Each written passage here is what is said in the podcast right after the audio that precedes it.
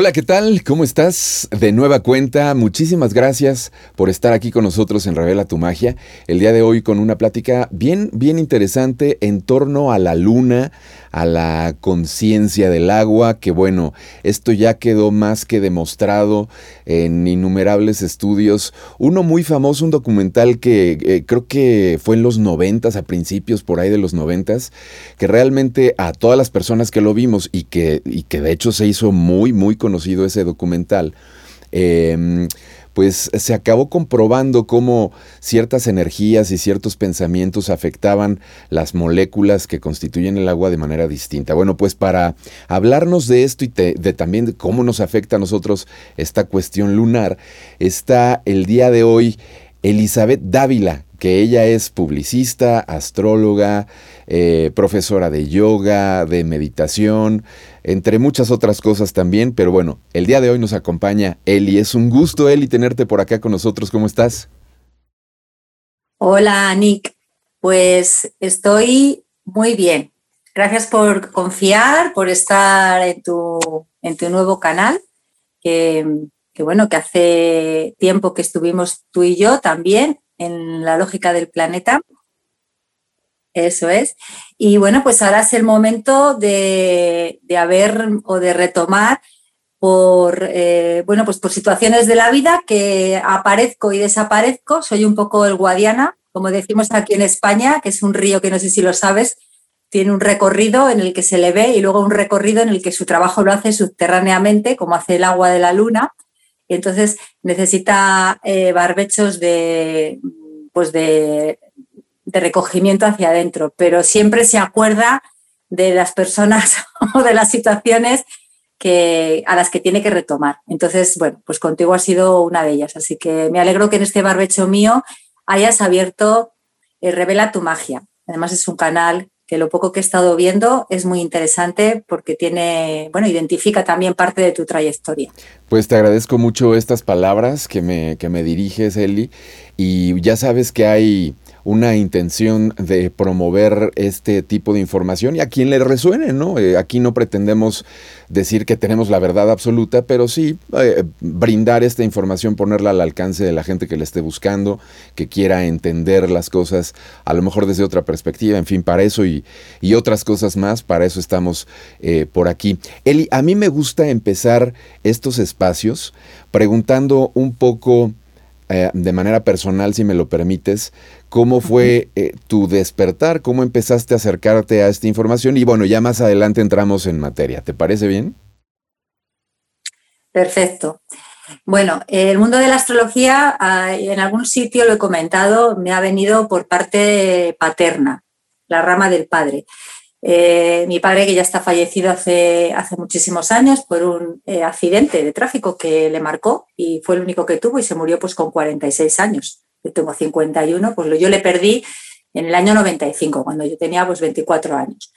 Entonces, él eh, utilizaba la astrología como vehículo para, mm, yo creo que lo hacía para autoconocerse, autoentenderse, auto, autoverse por dentro, pero él se dedicaba a la venta, era vendedor de caramelos, además, caramelos para niños. Siempre decía que dar un caramelo era dar una sonrisa. Entonces, bueno, eh, era una estrategia que utilizaba de marketing. Te digo que es muy evolucionada porque, a ver, estamos en el siglo XXI y estas cosas pues parecen como que ahora están de moda, pero en su momento no era así. Entonces yo le veía hacer cartas astrales, en su momento cartas astrales con mano alzada, en casa y lo que es la matemática, pero con mano alzada. Yo lo hago todo a través de aplicaciones. Mi mérito no es tan grande como, como el que los antiguos astrólogos que todavía les hay, ¿no? que lo hacen a mano. Entonces yo le veía hacerlas y hacía las de sus hijos, también hacía la de sus empleados, hacía la de la familia, etc. Y era un conocedor grande de todo el mundo de las estrellas. Le gustaba mucho Jiménez del Oso, eh, más allá, bueno, nosotros en mi canal tuve a Sisto Paz, todo el tema del cosmos, y eso a mí me ha venido, me ha venido de esa parte materna, es la herencia que, que tengo. Entonces, cuando finalicé mis estudios de publicidad, a lo que me dediqué para completar mis, mis ingresos. Además, me había quedado pues eso sin padre y también con una economía pues un poco em, pues recogida, ¿no? Vamos a decir. Me dediqué a la astrología, la recuperé y, empecé a ser autodidacta porque yo le veía a mi padre, pero él no me enseñó. De hecho, además, él también era autodidacta. Los autodidactas somos complicados para luego enseñar a los demás porque aprendemos desde dictarnos a nosotros mismos. Entonces, eh, no, no, aceptamos normas de nadie ni, ni, leyes de nadie porque es como que buscamos dentro. Y eso es lo que, ese es el origen. Y la numerología me viene del padre de mi padre, llamado Rafael también, que también utilizaba los números, pues por ejemplo, para poner los nombres a, a los hijos, a los descendientes. De hecho, mi nombre está relacionado con la numerología.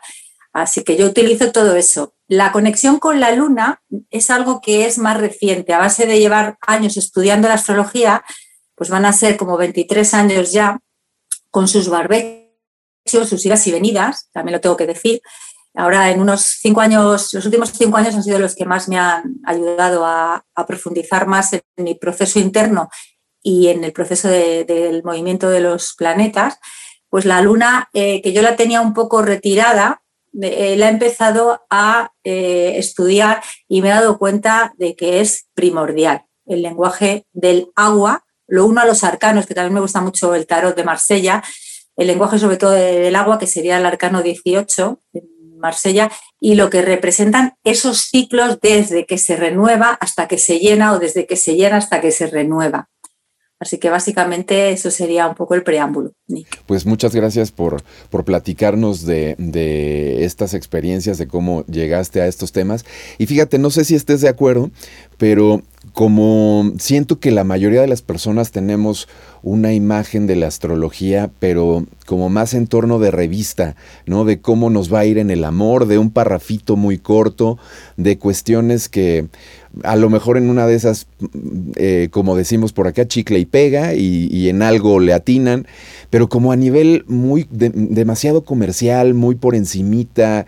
Y entonces de ahí mismo me parece que uno tiene muchas dudas en torno a la astrología. Es cuando se acerca o uno profundiza más cuando se da cuenta que es algo como mucho, muy vasto y mucho, muy diferente de esta astrología de revista, ¿no? Pues sí, Nick. A ver, em, básicamente la conexión con la, con la astrología, eh, yo por eso me gusta llamarlo la lógica del planeta, que es destripar un nombre de astrología, ¿no? Lo que es la astrología, o darle la vuelta. Em, para comprenderla como tal, es preciso hacerla fácil y domesticable o masticable. Y sí, los conocimientos que llega al pueblo llano, vamos a decir, o a cualquier persona que es neófita, es pues el horóscopo del periódico, ¿no? Que está siempre al final y en el final lees lo que el día te depara. Y bueno, pues yo tuve una temporada que fui mm, escritora en periódicos, cuando éramos periodistas más antiguos, porque la publicidad y el periodismo están muy unidos, y teníamos que, eh, había una sección que había que escribirla, bueno, pues yo aprovechaba los conocimientos que tenía de los signos a nivel básico, pues los de aire, fuego, tierra, y a partir de ahí, pues eh, escribía un poco y tenía un poco de conocimiento, pero realmente había mucha más imaginación y, vamos a decirle fantasía, porque no puedes realmente relatar ¿no? qué va a pasar a un grupo de personas nacidas en un eh, signo completo o concreto en este caso, y averiguar su futuro. Pero sí que es una manera de acercamiento. Yo creo que la gente que se ha empezado a, dar cuenta del poder de la astrología no viene de ahora. Esto viene pues de antiguamente. Las tierras de Mesopotamia, alrededor del Tigres y el Éufrates, pues ahí empezaron todas las civilizaciones antiguas a los magos a pedirles que supieran pues cómo las cosechas iban a venir, que era el momento ideal para eh, pues sembrar, recoger, algo que ahora nos parece tan fácil, en su momento se hacía mirando al cielo, directamente a las constelaciones y con un microscopio o con un, no sé cómo me sale el nombre ahora. Eso es telescopio y poco más. Y bueno, era gente muy observadora, muy sabia y muy conectada también con el mundo de las fuerzas sobrenaturales, ¿no? que están por encima de nosotros. Pero ahora ya en el día de hoy eh, ya se sabe que la astrología está unida, eh, bueno, los astrónomos y los astrólogos han tenido su etapa en la que se bifurcan y se pelean, pues como todo, ¿no? Que es científico y quién no. Pero si somos de mente abierta, eh, si te hacen elegir entre una bici y una moto, pues son incomparables, pero la bici sirve para una cosa la moto sirve para otra, pero las dos son creadas porque hay una creación mutua que es la rueda, ¿no? Si no fuera por la rueda no habría ni bici ni moto. Entonces, ese es un poco el origen. Siempre se ha leído y se ha sabido o se ha entendido de una manera, ahora mm, con una mente un poco más acuariana, pero estamos en la era de acuario, que ni nada es porque sí y, y que todo tiene una explicación una parte exotérica fuera de las teorías, otra esotérica que tiene que ver con lo sobrenatural, que tiene la S y no la X, que no está fuera de teorías, pero que sí que tiene una explicación que reclama un estudio no tan científico, sino también de humildad, ¿no? De pensar que lo que hay por encima de nosotros tiene unas leyes y que inciden. Y los astrólogos es a lo que se dedican o nos dedicamos a comprender primero la eclíptica, el movimiento, el camino de los astros, de los planetas. Plutón, por ejemplo, tarda 245 años en dar una vuelta completa a su eclíptica y 14 o 20 años en cambiar de signo. Entonces, en una carta astral, Plutón representa sobre todo la casa 8, que es la sexualidad y el dinero, y ahora es el que ha creado esta, este, esta situación de la que estamos saliendo y que en el 22-23 eh, cambia a Acuario, que hace 20 años que no lo hace, y el producto que va a traer nuevo en el sexo y el dinero va a ser muy grande. Es un astrólogo, no es que sea un vidente, es que si lo sabe, sabe cómo se mueve ese Plutón por esa carretera, que es la eclíptica por la que se mueve, sabe lo que va a suceder, porque es un juego de puzzle, de ir sabiendo. Entonces, una astrología tiene, tiene, es, es francamente apasionante, pero hay que tener una mente como, como tener muchos componentes a la vez, es como que vas a hacer un, no sé cómo decirte, un alimento, una, en la cocina algún alimento especial que tú quieras hacer, alguna comida, pero que vas añadiendo eh, eh, productos y te vas dando cuenta que algo básico como puede ser el pollo, te voy a poner un ejemplo muy básico, depende de las especias, depende del tiempo de cocción, depende lo que arriesgues, pues vas a ver de una manera distinta, pero el alimento es el mismo. Pues así es el ser humano. Los aspectos eh, que son los tránsitos también, los caminos que tienen esos, esos planetas unos con otros, generan que seamos todos tan únicos e irrepetibles porque no hay dos cartas iguales. Incluso en dos personas que hayan nacido a la misma hora aproximada, hay muchos componentes que, les, que si un astrólogo es muy eh, como muy incisivo y que busca mucho el análisis, se encuentra la diferencia hasta los, hasta los gemelos. Entonces, fíjate tú, sí. Mm, esto es minucioso. Muy bien, pues eh, te agradezco también esta, esta información que a los que justamente no tenemos idea, eh, nos va dejando un poco el panorama más claro para, para entrar en materia, porque, y ya es lo último antes del tema, acabamos de pasar un eclipse. Y yo acababa de escuchar también la información en torno a cómo nos iba a estar afectando de manera como muy general este eclipse que acabamos de pasar, el, e, e, eclipse este, solar me parece, el 4 ¿no? de, diciembre. Y dependiendo evidentemente de, nuestros... Em, de nuestro signo regente nos, nos, iba a poder afectar de una manera o nos podíamos sentir de alguna manera o de otra, que esto me queda muy claro. Todo esto es como a nivel general, para, para ser más específico necesitas ver una carta eh, completa de una persona en específico y que como decías ahora, pues no se va a parecer a otra, ¿no? Y ahí seguramente ya encontraremos mucha, mucha más información. Pero em, me gustaría, si se puede, que nos hablaras de esto que acabamos de vivir, de este eclipse y cómo en general nos va a afectar. El eclipse em, es como tapar una información que va a salir a los seis meses, porque todo, la luna se mueve cada dos días y medio, pero de luna nueva a luna llena es donde se ven los efectos. Entonces, tú todo lo que ahora sucede en un previo a un solsticio, porque vamos a cambiar del equinoccio al solsticio en unas semanas, eh, estamos cambiando de la estación, en este caso vamos a hablar del hemisferio norte que me encuentro, del otoño, que es la caída de la hoja, al invierno. en la otra parte del mundo es el florecer las flores, porque es el final de la primavera, al principio del verano que salen los frutos. Entonces, la luna lo que va a mover es algo que se va a ver a los seis meses. Estamos en diciembre, pues enero, febrero, marzo, abril, mayo, junio. Hasta junio no vamos a entender más o menos eh, el efecto de esa luna. Cuando algo se eclipsa, algo se tapa, algo se oculta, no es meter, por ejemplo, barrer debajo de la cama y guardarlo. La luna no es así. La luna lo que hace es de la, cuando es luna nueva, luna llena, luna nueva, luna negra, es una renovación que va a ir a la regeneración en la luna llena, que es a los seis meses, y viceversa.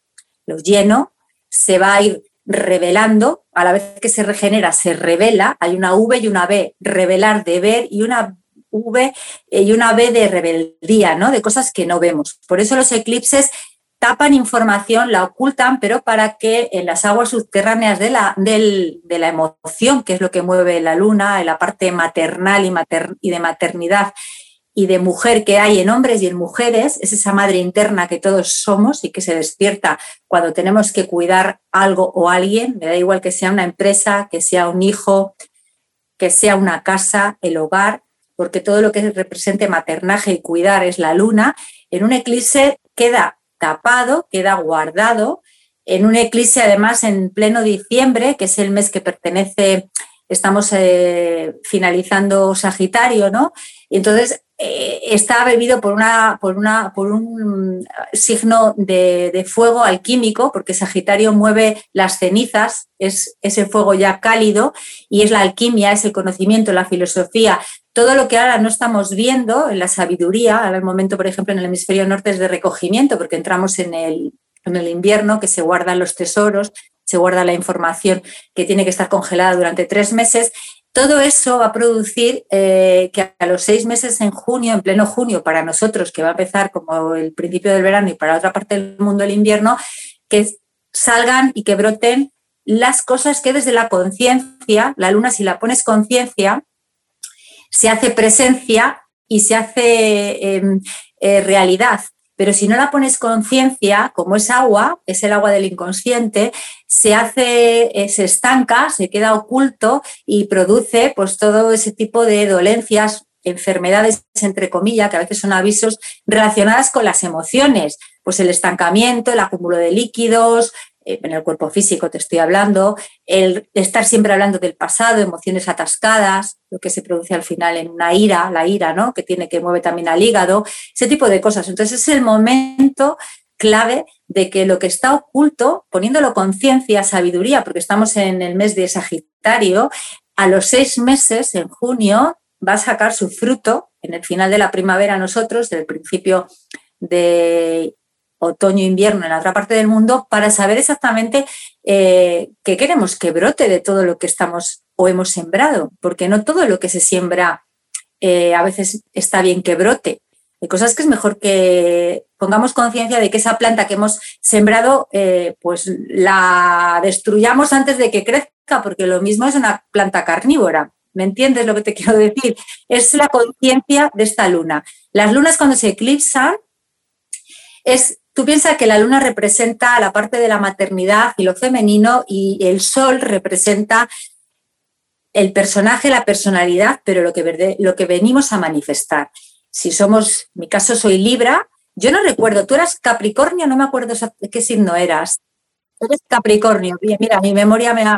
Entonces, Capricornio, que tú, empezará tu cumpleaños pues en breve, porque vas a, eres un signo de invierno, eh, regido por Saturno, que es un planeta lento, el de, los deberes, el que no se puede saltar las normas, el que nos marca ¿no? también los territorios que hay que seguir. A veces es un maestro limitador, pero nos hace falta. Bueno, pues eh, tu sol es Capricornio. Vienes a desarrollar la experiencia de un Capricornio, que es la cabra tira al monte, el que se planta objetivos y les cumple. Si su luna que no recuerdo en tu carta en dónde está, pero si su luna está en un signo eh, de agua, como puede ser Piscis o Cáncer, me lo estoy inventando para tener un ejemplo, ¿vale, Nick? Lo que ocurre es que esa, ese momento emocional hay que ver cómo está aspectado en la carta para que tu parte femenina y tu parte masculina no se eclipsen. Y si se eclipsan, si tú sabes que estás ocultando o estás eh, retirando eh, una emoción, por ejemplo, los Capricornios os cuesta emocionalmente ser demostrativos. Decís que queréis a una persona una vez, pero no estáis todo el día diciéndolo. Pero cuando queréis, queréis de verdad. Pero si tu luna es una luna que está, por ejemplo, en Piscis, que es muy emocionante y muy sensible, va a ser un Capricornio femenino en cuanto a decir lo que demuestra. Pero si es una luna eh, fría, como puede ser la luna en Capricornio, ¿valga? Misma luna en el mismo signo solar, la frialdad se duplica y en un eclipse es como que se hace más profundo. Entonces, si tú tomas conciencia y sabes que en tu mundo interno, la relación con mamá, la relación con las mujeres o con las hijas, con todo lo que es el mundo femenino, te reclama que seas un poco más demostrativo, pues a pesar de la tendencia de la carta, tú pones lo que yo siempre digo, conciencia y voluntad. Porque los astros, Nick, eh, tú piensas que los planetas se diferencian de, de una estrella en que el planeta no tiene luz, pero la estrella, el Sol, ilumina al planeta. Entonces, cuando un ser humano nace con un sol en Capricornio un sol en Libra, yo vengo a ser ese sol, esa estrella, y yo soy quien doy luz a esos planetas que están en la oscuridad, que es mi Saturno, mi Mercurio, mi Venus, etcétera. ¿Cómo? Con mi personalidad. Eh, a veces creemos que la personalidad, la personalidad y el ego son malos, pero venimos a desarrollar eso con la conciencia, con la conciencia de ser felices. Y la mayoría de la gente no es feliz porque no entiende cómo están sus astros colocados, sus planetas, cuáles son sus potencialidades. Y la luna nos enseña sobre todo las potencialidades emocional, emocionales. Ese agua del cerebro, que la mayoría de nuestro agua está en la mente, está en el cerebro, mejor dicho, en cómo se mueven nuestras conexiones neuronales, en cómo se mueve nuestra forma de pensar. Cuando tenemos una luna, concreta en un sitio concreto y en una casa concreta, ahí es donde nos tenemos que enfocar porque la luna es la que más se mueve en el zodiaco. Cada dos días y medio cambia, pero tiene solo cuatro ciclos y si les dominamos, no nos, las emociones no nos invaden, no nos hacen sentirnos eh, como que nos poseen. ¿Sabes lo que te quiero decir? Entonces, la astrología y la luna en este caso es una herramienta poderosa de autoconocimiento espiritual para dominar nosotros, y no digo controlar, porque controlar las emociones es absurdo, pero sí que ellas no nos dominen, en el, porque cuando el agua se coloca en el cuerpo y se descoloca por un sentimiento negativo, una vibración negativa, por ejemplo, de, tristeza, ¿no?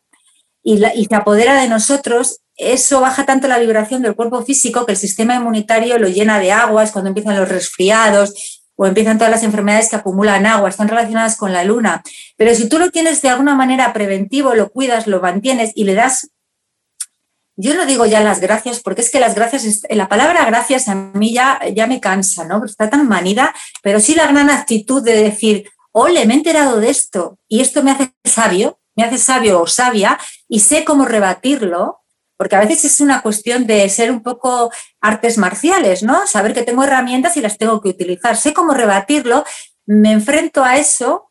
Unas veces me confronto, porque si es una luna en Aries es confrontación, pero si es una luna en cáncer es entendimiento y comprensión, pero si es una luna en Virgos, que es mi caso, es sabiduría, eh, sobre todo respecto a la salud, entender que si el cuerpo físico te funciona bien, tu carácter va a mejorar, porque si no te duele nada, te da igual lo que te venga, pero si, te, si estás cansado, tu coche no funciona y te cabreas. Entonces, ese autoconocimiento, la luna, como es tan variable, pero es una variabilidad cíclica, no es una variabilidad de locura inestable, a la luna no se la entiende. Cuando se dice es que es un lunático, pero bienvenido, si es que hay un ciclo, llenarse y vaciarse. Te vacías para llenarte, no hay más. Es, no hay más. Entonces solo tienes que saber que la luna nueva todo se va a renovar, en llena se va a regenerar y revelar, pero automáticamente en cuanto se llena, cuatro días va a ser lo que tarda en llenarse, cuatro días en decreciente va vaciando hasta que se renueva. Y en ese proceso cíclico, tú sabes lo que tienes que hacer.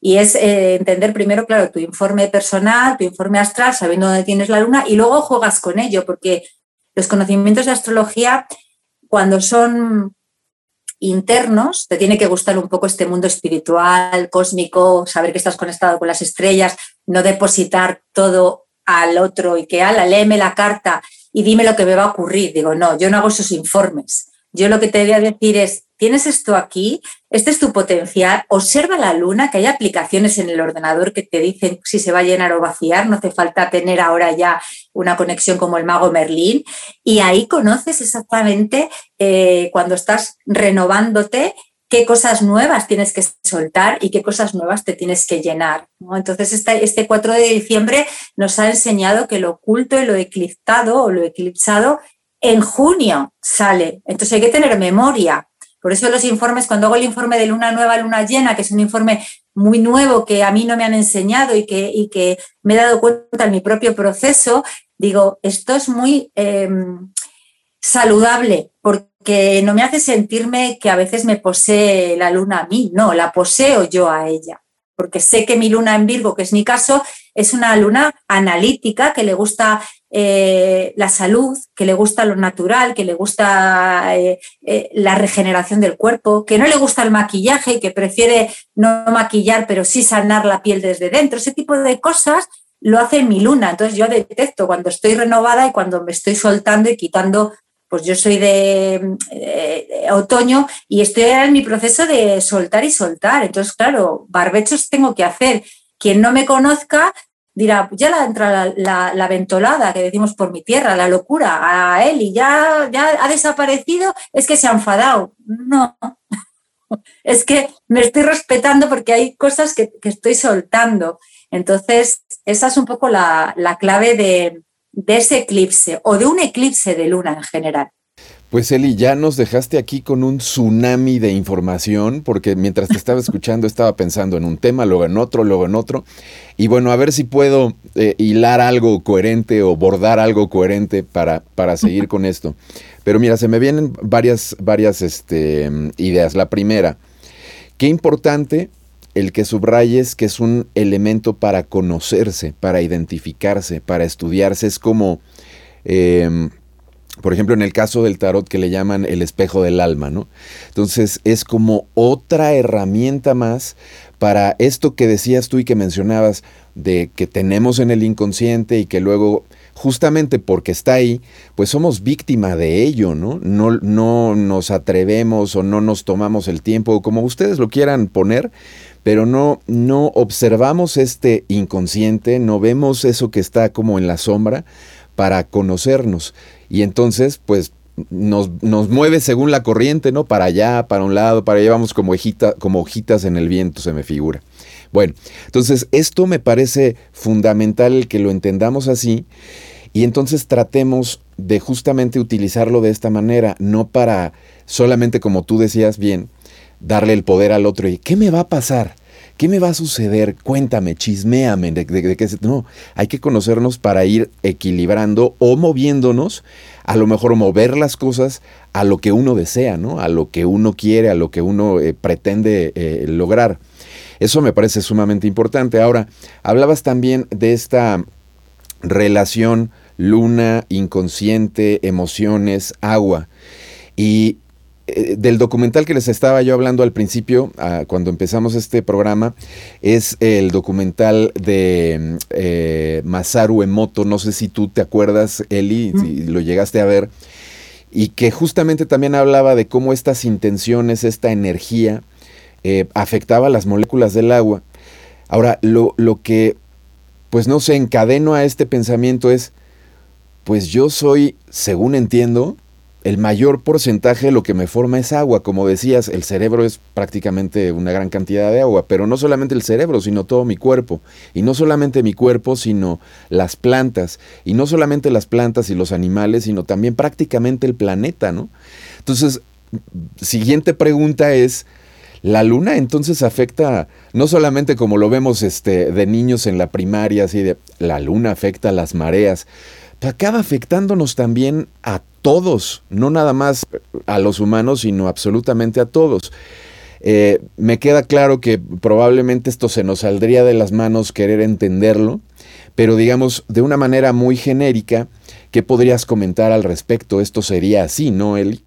Sí, además me gusta mucho la acepción, ¿no? Que hablas de ese recorrido de Masuro Emoto, el agua, la molécula del agua, lo que él detectó al congelar el agua, que es un poco lo que hacemos ahora en el solsticio de invierno, congelamos nuestros sentimientos, nuestros pensamientos en este lado del mundo, porque congelamos eh, todo lo que nos ha sucedido.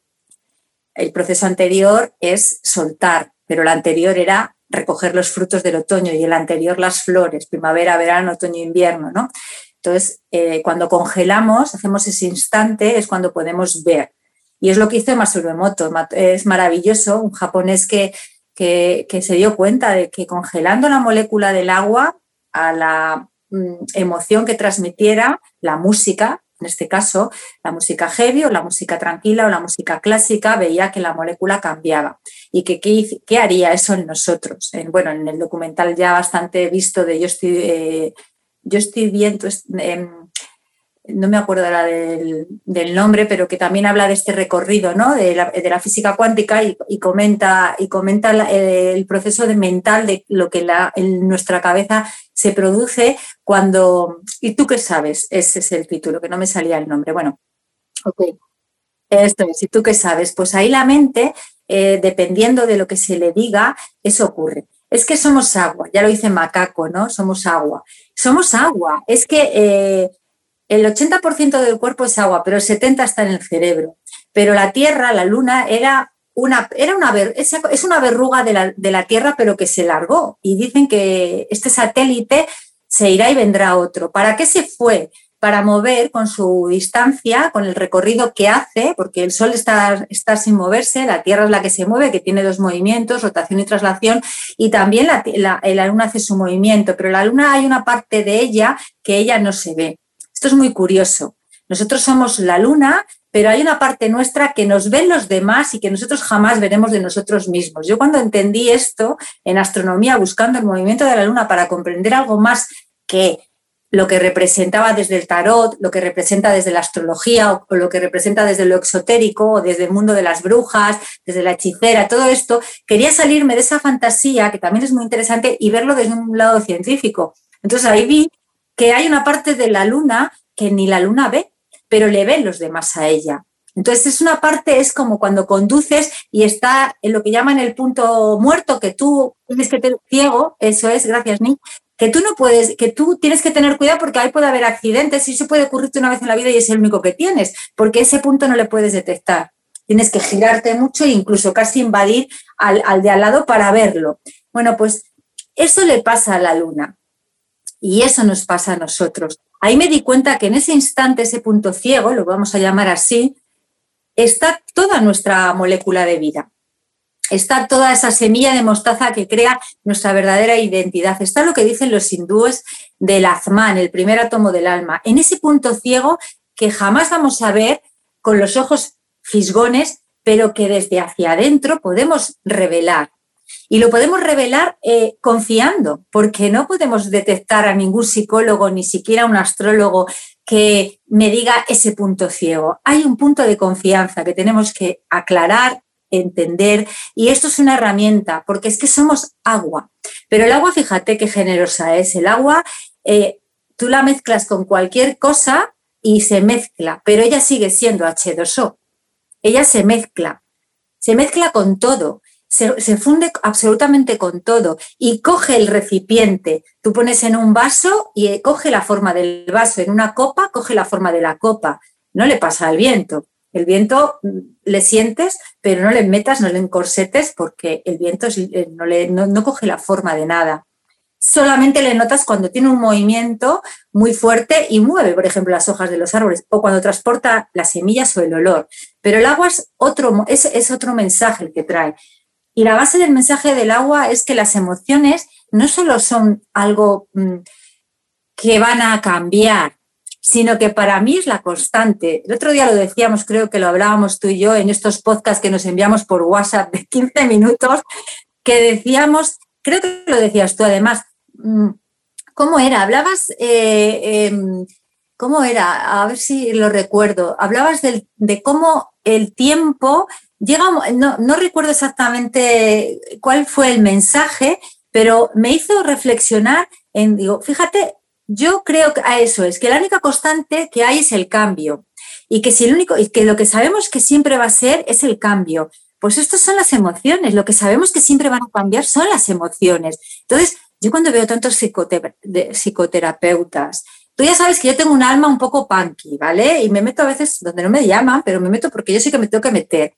Pues cuando veo tantas terapias, cuando veo tantas cosas en las que siempre hablan de lo mismo, tómate esta pastillita para relajarte, tienes que dormir. Eh, no, mira, es que estás demasiado, muy alto, estás bipolar, estás muy alto, estás muy bajo, no, venga. Y que, que nos quieren tener con un encefalograma plano, ahí sí, pues eso es morirse. Las emociones es la única constante, como el movimiento del universo, que cambia.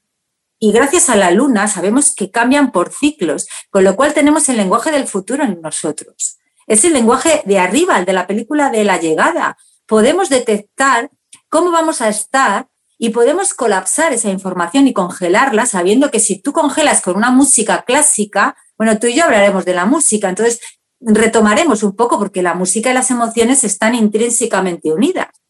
Entonces, cuando tú conectas con todo eso dentro de ti, no puedes decir, ay, no, no, es que yo soy muy pasional y ya tengo que evitar eh, relacionarme desde la pasión. Es al revés. Si eres muy pasional, lo que tienes que aprovechar es que tu carta astral es pasional, porque seguro que tienes un montón de fuego en la casa de Leo, o lo tienes en la casa 5 que pertenece a Leo, o en el planeta, o muchos planetas en Leo, y no has venido para estar oculto que te llaman egocéntrico, el problema lo tienen ellos, porque tú has venido a ser el director y el protagonista de tu película.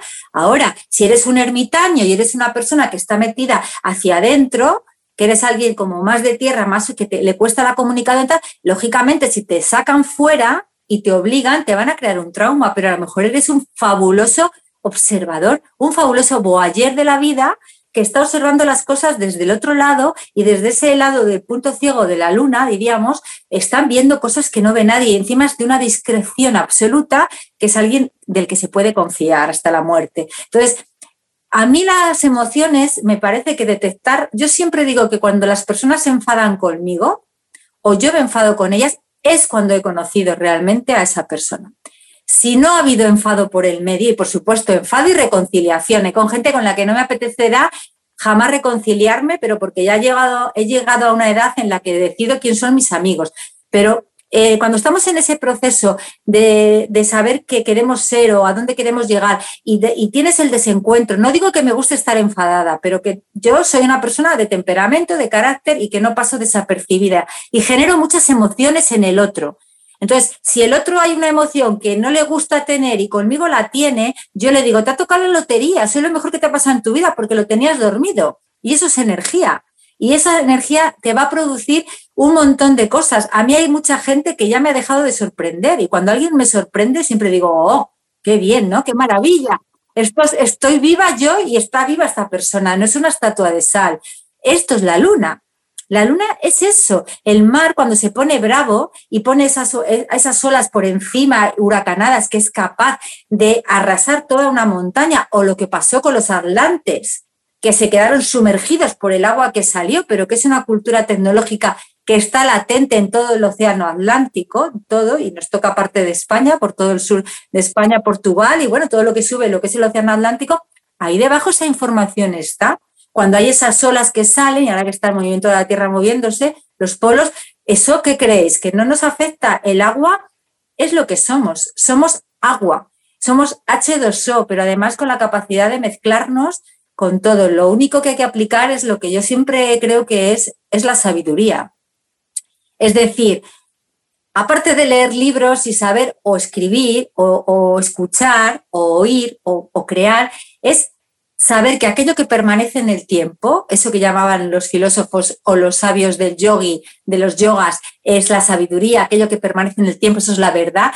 Es verdad porque permanece en el tiempo, no es verdad porque mucha gente lo haya dicho. Es que si permanece en el tiempo, es que es verdad. Y las emociones permanecen en el tiempo cambian, son inestables, se modifican, pero permanecen, porque en la Tierra, este laboratorio de experiencia, ya lo dijo en su momento Sisto Pat Wells, cuando habló de que estábamos viviendo en el pasado y que esos extraterrestres que están fuera de la Tierra se dieron cuenta, ellos son el futuro, que bajan porque en dónde fallaron, en las emociones, en hacerse fríos, en hacerse robóticos, en hacerse tan, tan, tan, tan, eh, todo tan perfecto, controlar todo tanto que se olvidaron de que hay que sentir. Entonces, pues nosotros les estamos enseñando a sentir un montón, porque anda, que no seguimos peleando, enamorándonos y tenemos que estar ahí, ¿eh? Hay que enamorarse, desenamorarse, volver a enamorarse y, y mantener un ciclo, pero desde el control, digamos,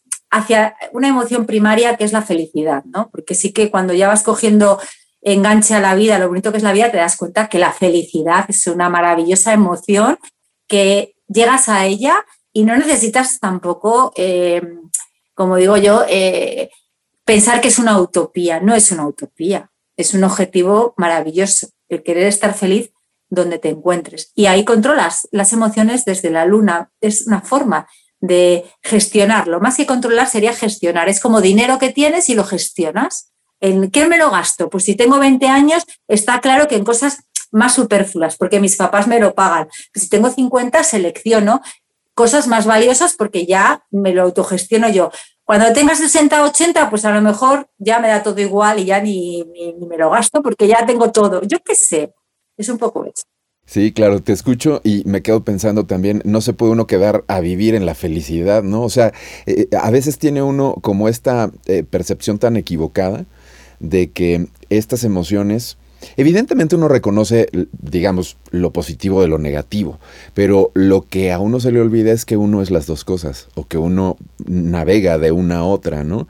Y entonces pareciera ser de pronto que, por ejemplo, enojarse, como bien lo decías hace un momento, enojarse o, o tener una discusión con alguien está mal, cuando pues es parte de lo mismo y uno no puede ni vivir en el enojo ni tampoco vivir eternamente en la felicidad, ¿no? Y esto también genera, que eh, en otra ocasión también lo estábamos platicando, genera esta eh, artificialidad de pronto, incluso dentro del ámbito espiritual, ¿no? En, en, estas, estos enfoques de pura alegría y pura felicidad y pura buena onda y pura luz y puro que no es que no es que uno no disfrute eso, pero también es como utópico, no es real, es eso parte de algo que no, no se podrá llevar a cabo, bueno, por lo menos yo no, no sé cómo, ¿no? No sé cómo este, evitas tú que algo te caiga mal de pronto, que algo que no, no vibres en alguna sintonía en específico y como decías, de pronto no puedes decidir,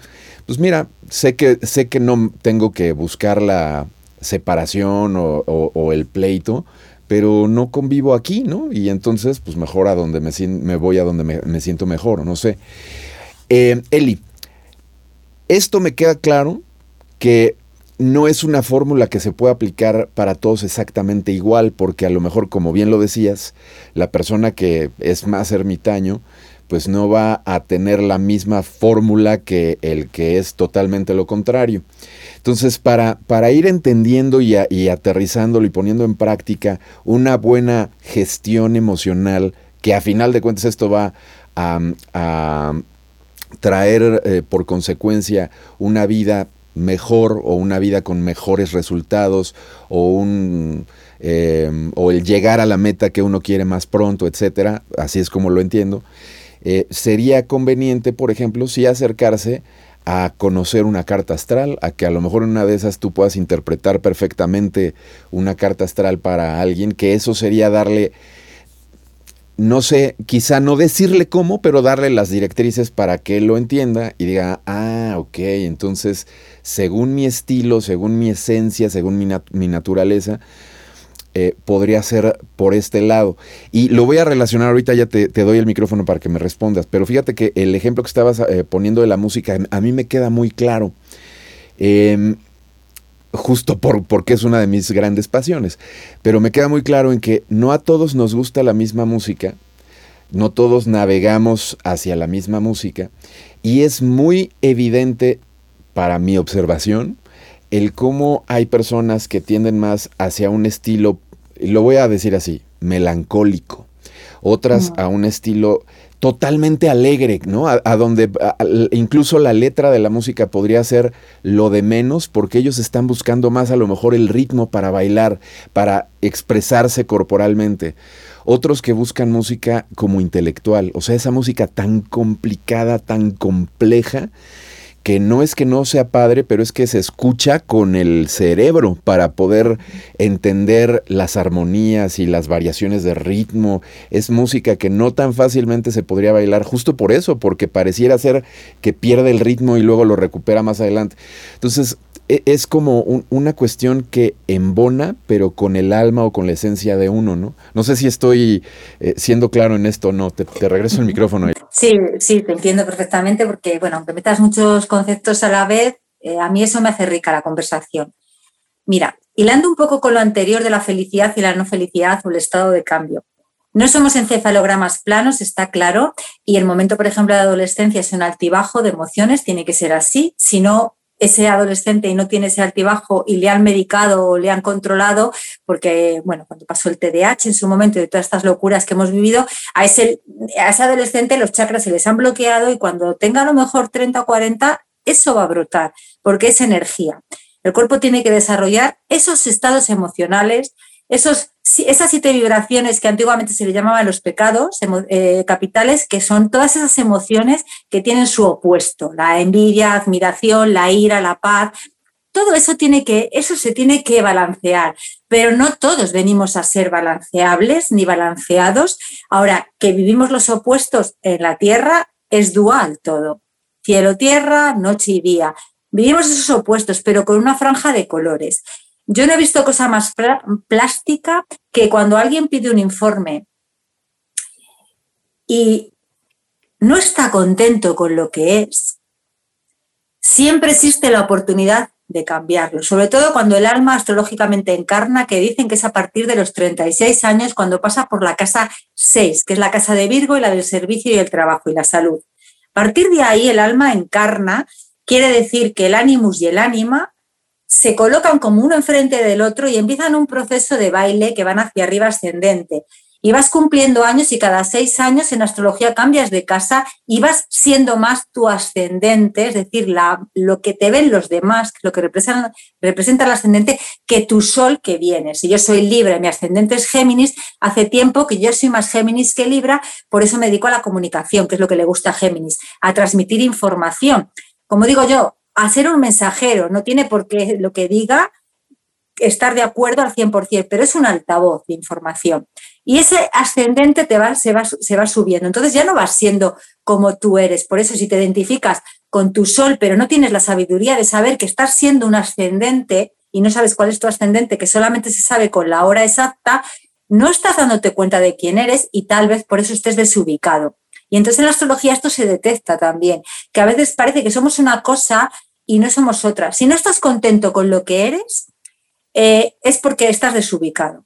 No es porque tengas una mala racha, Nick, es porque hay una desubicación. Astrológicamente, lo bueno de ello es que los astros tienen una eclíptica, tienen un camino, y cuando Saturno está en un signo, que es el gran maestro limitador, te está cerrando las puertas en esa casa para que tomes conciencia. Y da lo mismo que te pongas a bailar la jota te diga el vidente de turno lo que sea, tu Saturno te está marcando, pero si está un Urano, que es un renovador, que pertenece a Acuario y está en una casa como por ejemplo la casa 5, que son los viajes, más que los viajes son eh, la creatividad, los hijos y los coqueteos, hazte la idea de que si tus relaciones eran conservadoras, a partir de ese momento que esté Urano ahí, van a empezar a ser poco conservadoras. Digan lo que digan, todo tu entorno genético tu entorno de alrededor. ¿Qué, te ha pasado? ¿Te ha comido alguien y ahora eres otra persona? No, estoy viviendo en esa casa. Por eso te digo que mm, eh, la, la, carta astral detecta cosas, pero además detecta cosas que si tú quieres cambiar, las puedes cambiar. Y se cambian desde la luna, porque día a día, cada dos días y medio, tenemos esa oportunidad de coger el influjo de la luna y ahí detectar exactamente en qué casa está, en qué signo y cómo nos debemos de comportar teniendo en cuenta nuestra carta natal. ¿Qué haría yo? Pues lo que, lo que hago siempre. Primero hazte una carta natal de origen, que es el forjado, esos son los cimientos de tu casa, lo que no va a cambiar, y esa misma carta la contrastas con lo que se llama una revolución solar, que representa en el año que cumples años qué acontecimientos son los más importantes a los que te tienes que enfocar. Y a eso lo unes una carta, un informe a los seis o siete meses más adelante de la luna nueva, luna llena, que te va a detectar todos los cambios que van cada seis meses en lunas. Y tienes un montón de información para juntar. Una de ellas, mis raíces son estas, mi casa es de madera, mi casa es de paja o mi casa es de ladrillo, haciendo un símil con los tres cerditos, porque hay casas que son de madera y, no son peores que las de cimientos duros, son gente que sabe que está durante un tiempo, otras son de paja porque son muy de, yo debo ser de las de paja porque me paso el día cambiando de casa y luego están los de los cimientos forjados fuertes, que esa es su casa incluso heredada o que la transmiten a otros. Bueno, pues ¿cuál es tu carta natal? Esa, tu revolución solar. Pues tengo mis 45, mis 46, quiero saber en este año qué voy a hacer pues tu carta natal te está diciendo las casas donde tienes el forjado, pero lo mismo ese año te toca tener una casa de madera.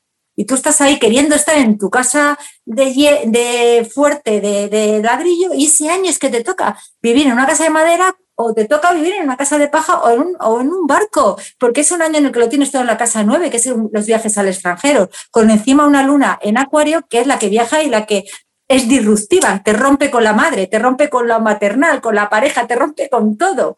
Entonces, respétate, porque aunque seas un Tauro, me pongo un ejemplo que es la montaña inamovible, como tengas un año, que todos pasamos por esas experiencias que yo llamo acuáticas, de emociones a lo bestia, ese año, si estás ahí atascado, enfermas. Y vienen enfermedades fuertes, normalmente a los de tierra, enfermedades de huesos, de dolores en las rodillas, de cosas de, porque se están resistiendo. Esto la luna te lo, esto la luna te lo enfoca, te dice, mira, este año dedícate a todas estas cosas porque es lo que vas a, vas a vivir, porque el cosmos lo que quiere, Nick, es que vivamos experiencias para que el feedback entre nuestra energía y ellas, tú piensas que yo soy el sol y ellos son los planetas, haya una luz de ida y de vuelta y la luz es información. Entonces, desde ese punto de vista, sabemos que nosotros somos el libre albedrío. Por eso lo espiritual a mí, como profesora de yoga que soy hace muchos años, no me sirve cuando me junto con gente que quiere estar en el nirvana las 24 horas del día, ni tampoco me sirve los terapeutas que están todo el día queriendo analizar a sus amigos y hacerles, em, como digo yo, eh, hacen terapia con los amigos todo el día y el amigo dice que yo estoy bien, que a lo mejor el que tú quieres ser psicólogo eres tú, que yo como estoy estoy bien. ¿Me entiendes? Al final se trata de saber quién quiero ser. Yo te digo una cosa, no soy la misma que hace dos años y tengo muy claro que no voy a ser la misma después de dos años, porque yo lo tengo todo en la casa 5, tengo una carta en la que está todo en la casa 5, que es la de la creatividad, los hijos y la casa de Leo, y yo me manifiesto siempre con cambios constantemente, pero cambios creativos, aunque mi esencia es el equilibrio, porque soy Libra, pero yo mis equilibrios son a base de ir así, así, y luego me pongo en línea recta, pero muevo Roma con Santiago, porque es mi energía creativa. A mí me tienes encerrada en una cueva, como he estado, he tenido también esas facetas, y enfermo yo y enfermas tú. Enfermamos los dos, porque yo te enfermo a ti, tú me enfermas a mí. a mí hay que sacarme a pasear así, pero si no ya me voy yo. Entonces, quien te quiere te comprende y tú cuando ves eso en un informe, en una carta, dices, claro, si yo soy así, eh, sé, por ejemplo, mi Venus, que está en Escorpio, que soy una mujer que se relaciona con mucha intensidad, no puede estar con alguien que no demuestre sus sentimientos o que mienta constantemente porque se les voy a pillar todos y se los voy a revelar, se los voy a poner encima, así como una calcomanía en su cara y me va a odiar y bueno, me va a odiar y me va a desear, va a ser como ese odio, amor, odio. Entonces yo a veces digo, a ver, dame tu carta astral, vamos a mirar y voy a ver si somos compatibles. y si me gustas mucho, voy a hacer todo lo posible en mí, no en ti. Yo voy a modificar en mí porque yo tengo esa facultad de poder ser creativa para adaptarme, no a ti, sino a que estemos bien. Si me gustas mucho, si no me gustas nada, ni me molesto, porque, porque sabes que siempre podemos tener el libre albedrío de ser nosotros mismos, adaptarnos, pero ante todo eh, olvidarnos de las normas políticamente correctas, a veces de los espirituales que creen que hay que estar siempre en estado de zen. No, el estado de zen es para los muy, muy elevados que han nacido con ese estado de zen y le tienen siempre, y son esos grandes seres, pues avatares de compasión, Jesús, Buda, todos estos que nuestros maestros ascendidos que dan sus influjos, que están a veces como guías nuestros, son a veces nuestros ángeles de la guarda, esos ultraconscientes de los que hablaba Sistopaz, que son los ángeles, arcángeles, querubines, que muchas veces son nuestros, nuestros ángeles, ¿no? Que están detectando, canalizando nuestra información, pero no somos ellos, no somos ellos. Si fuéramos ellos, eh, no estaríamos en este plano terrenal, ni sintiendo ganas de deseo, ni de placer, ni de comer. Eso no significa que no tengamos algunas decisiones personales, yo por ejemplo, de comer nada de carne y buscar, pero son decisiones que he ido adquiriendo, han sucedido. Yo no le, a nadie le obligo a lo que no esté preparado, ¿me entiendes? Entonces es un poco un poco eso. Sí, claro. Oye, Eli, fíjate que de entrada eh, se me ha ido la, charla como agua, justamente, así súper, súper rápido. Pero tengo una pregunta. la verdad, no sé si incluso sea eh, prudente hacerla, pero me voy a aventar. Porque creo que, sí, es que eh, ahorita creo que me vas a entender por, a qué me refiero. Cuando uno sigue su naturaleza, esta naturaleza que se ve reflejada en, esta, en estas cartas, este, por la posición de los... O sea, eso es lo que nos refleja lo que somos realmente, ¿no? Eh, pero ¿qué es más fácil? ¿Es más fácil seguir esa naturaleza o de pronto la, educación, el condicionamiento que hemos tenido desde chicos, desde niños, nos puede dificultar tanto la situación al grado de que ya no es más fácil seguir nuestra naturaleza que mejor eh, con este adoctrinamiento. No sé si me estoy explicando. Mira, cuando a todos nos han domesticado y lo han hecho en la mayoría del tiempo porque éramos verdaderos animales. Tú piensas que la Edad Media era brutal, como éramos. Se parían los niños y ahí en el mercado casi se dejaban. Hasta hace cuatro días se tenían para repoblar. Y este cambio de era, la era de Acuario, que es la era de la humanidad, del humano, ya los hijos se tienen con conciencia en muchas partes del mundo y hay todavía que hacer, pero ya la influencia de Urano, que es un planeta muy reciente, y de Acuario, que son planetas, esto podríamos hablarlo infinitamente, pero hay planetas personales, sociales y transpersonales o generacionales, también llamados espirituales. Urano es uno de ellos, Plutón, ¿vale? Y Saturno. Son esos planetas, y Neptuno, perdón, son esos planetas que se mueven cada mucho tiempo y hacen los grandes cambios y nadie se escapa de ellos. Entonces, por mucho que te hayan reseteado y domesticado, la cabra tira al monte y despierta. Es más, o despierta o enferma. Entonces, cuando digo enferma, suelen ser enfermedades de dormirse. Aquí lo llamamos la demencia senil o, o el Alzheimer anulan la capacidad mental y te conviertes en un niño y tu familia tiene que cuidar de ti, pero tú no tienes conciencia. Pero si eres una persona que toma riendas de su vida y despierta físicamente y mental y emocionalmente, hace una ruptura. A todos la luna en acuario cada cierto tiempo se nos pone y ahí es el momento de decir no a las grabaciones de la familia, no a tal, porque le pones voluntad. Ahí la lentilla del astrólogo se enfoca y te dice, yo soy experta en cambiar a la gente de lugar, porque como a la gente le gusta el territorio mucho y le gusta estar en su sitio y de ahí que no compartir, pero luego dice que quiere compartir, pues yo les cambio de sitio. Cuando doy clases de yoga se me enfadan muchas veces los alumnos porque están acostumbrados a su sitio y yo llego un día y me pongo en el lado contrario, les hago que se cambie. Entonces me da igual que me miren mal, luego me lo agradecen porque la perspectiva es otra. Eso, eso va para, con el tema de te han adoctrinado, te han domesticado, pero es como un maquillaje. No es un tatuaje, porque hasta los tatuajes se pueden quitar. En cuanto tú te das cuenta de que hay algo o alguien a tu alrededor que ha modificado algo y te entra la chispa de, uy, esto también lo quiero yo, llámalo envidia o llámalo admiración, pero te entra esa, ese gusanillo, automáticamente estás preparado para el cambio. Entonces da igual que te hayan adoctrinado con 50.000 cosas. En cuanto te estás dando cuenta que ese adoctrinamiento te está haciendo pupa, es el momento en el que estás entrando ya en el cambio. El cambio ya ha sucedido en ti. Ahora solo te falta agarrarte a que tienes que ponerte un traje nuevo y te has acostumbrado al uniforme antiguo. No sé si me he explicado, Nick. Entonces, nadie se escapa del cambio, por lo que te digo, porque como el tema de hoy era la luna, que además con el primer, eh, es la primera vez que hablo He hablado en mi canal de la luna conmigo misma, cuando hablo para mí, pero y, me escucha quien me escuche, pero yo hablo para mí, ¿no? Hoy estoy hablando contigo, interaccionando. La emoción es la que te permite cambiar, porque cuando te lee la carta astral te hablan de una generalidad y de una luna con la que naces general, pero esa luna está contigo solamente en una revolución lunar que es una vez cada 28 días. ¿vale? No está más que una cada 28 días y no está siempre en la misma posición, pero la luna diaria, la que nos afecta a todos, cada dos días y medio cambia. Sabiéndolo, tú sabes dónde puedes modificarte, pero eso te lo tiene que decir, claro, e, el astrólogo que se enfoque en esa lentilla, porque si solamente se enfoca, mucha gente utiliza la astrología para producir tránsitos o quiero saber qué me va a pasar en este año, no sé qué, y se van al futuro. Lo hemos hablado al principio, al futuro, al futuro y luego no se acuerdan, no tienen herramientas. Vete a un futuro de dos días y medio solamente. Y cada dos días y medio, mira, está la luna hoy en Virgo y está decreciendo. Pues yo sé que todo lo que tiene que ver con la salud lo tengo que tener un especial cuidado porque estoy, puedo tener un gran resfriado, porque está decreciendo, está hacia abajo. Bueno, pues es que es tan sencillo como eso. Pero esta luna, si está nueva o negra, que se llama, sé que a los seis meses me va a producir este efecto. ¿Cuál es el efecto que voy a recoger a los seis meses?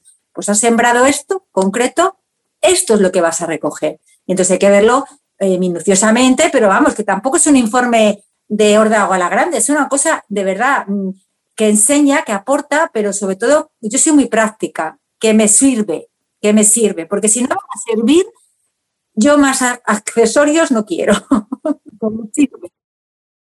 Perfecto, Eli. Pues eh, para ti que nos estás viendo y escuchando, eh, te recuerdo nada más que en la descripción del video ahí está toda la información, el canal de, Elizabeth, este, la forma de contactar, absolutamente toda la información correspondiente a Eli la vas a poder encontrar en la descripción de este video. Y bueno, pues para ti, Eli, muchísimas gracias por haber estado el día de hoy aquí con nosotros con este interesante tema que, insisto, bueno, a mí se me fue así rapidísimo y yo creo que nos podríamos quedar yo, hasta un par de horas más seguramente platicando de este y otros temas. Ojalá que, pronto te podamos tener de nueva cuenta acá en este espacio. Y te regreso el micrófono para ver con qué quieres cerrar, que redondees este, este tema y bueno, pues agradecerte. Bueno, Nick, pues nada, muchas gracias a ti, muchas gracias a los oyentes. Eh, mañana te veo en directo eh, en mi canal en la lógica del planeta, que vamos a, aprovechar para decirlo, vamos a hablar, aunque tú eh, esto lo vas a poner el viernes y es el día 19 y esto va a salir antes, son las magias del tiempo, igualmente como todo, como todo queda grabado, pues la gente así conecta, ¿no? Y hacemos ese feedback, que es lo interesante. Vamos a hablar de la, de, eh, vamos a seguir con las emociones, pero hablando de la música, de la voz y el sonido, que es el título que he querido dar. Entonces, para mí es un placer, porque estamos haciendo ahora música con el intercambio de palabra, con el intercambio de, pensamiento. Así que gracias, gracias, gracias y sobre todo que seguimos en contacto y un abrazo muchísimo, muy grande a todos los oyentes que están eh, pues revelando su magia, ¿no? Que es que el título que has puesto me encanta. Así que un abrazo, Nick, desde España. Muchísimas gracias, Eli, de nueva cuenta por tu participación el día de hoy con nosotros aquí, justamente en Revela tu Magia. Y a ti que nos ves, solamente recordarte, suscríbete al canal, dale clic ahí a la campanita, comparte este contenido, deja todas tus preguntas, comentarios, en fin, estamos para servirte. Y recuerda que la próxima semana tenemos una cita de nueva cuenta en este mismo espacio con un invitado de lujo y fenomenal. No te lo vayas a perder. Estará con nosotros un medium para hablar de estas cuestiones del mundo sutil, de cómo canalizar mensajes. Yo sé que te va a interesar, así es que, por favor, no lo olvides, próxima semana tienes una cita aquí con nosotros en Revela tu magia. Hasta la próxima. Hemos permanecido en la sombra bastante tiempo, pero ha llegado el momento de conectarnos con nosotros mismos y encontrar nuestra propia luz. El camino siempre ha sido tú. La respuesta y la verdad siempre han estado en ti. Despierta. Siente tu corazón y todo el amor que tú eres. Observa y date cuenta que tus pensamientos y emociones forman tu realidad, de que todo está unido. Todos somos una sola conciencia. Así que ilumina al mundo con tu esencia. Exprésate. Baila. Canta Juega. Ama. Vibra alto. No tengas miedo. Reconoce lo que eres y revela tu magia.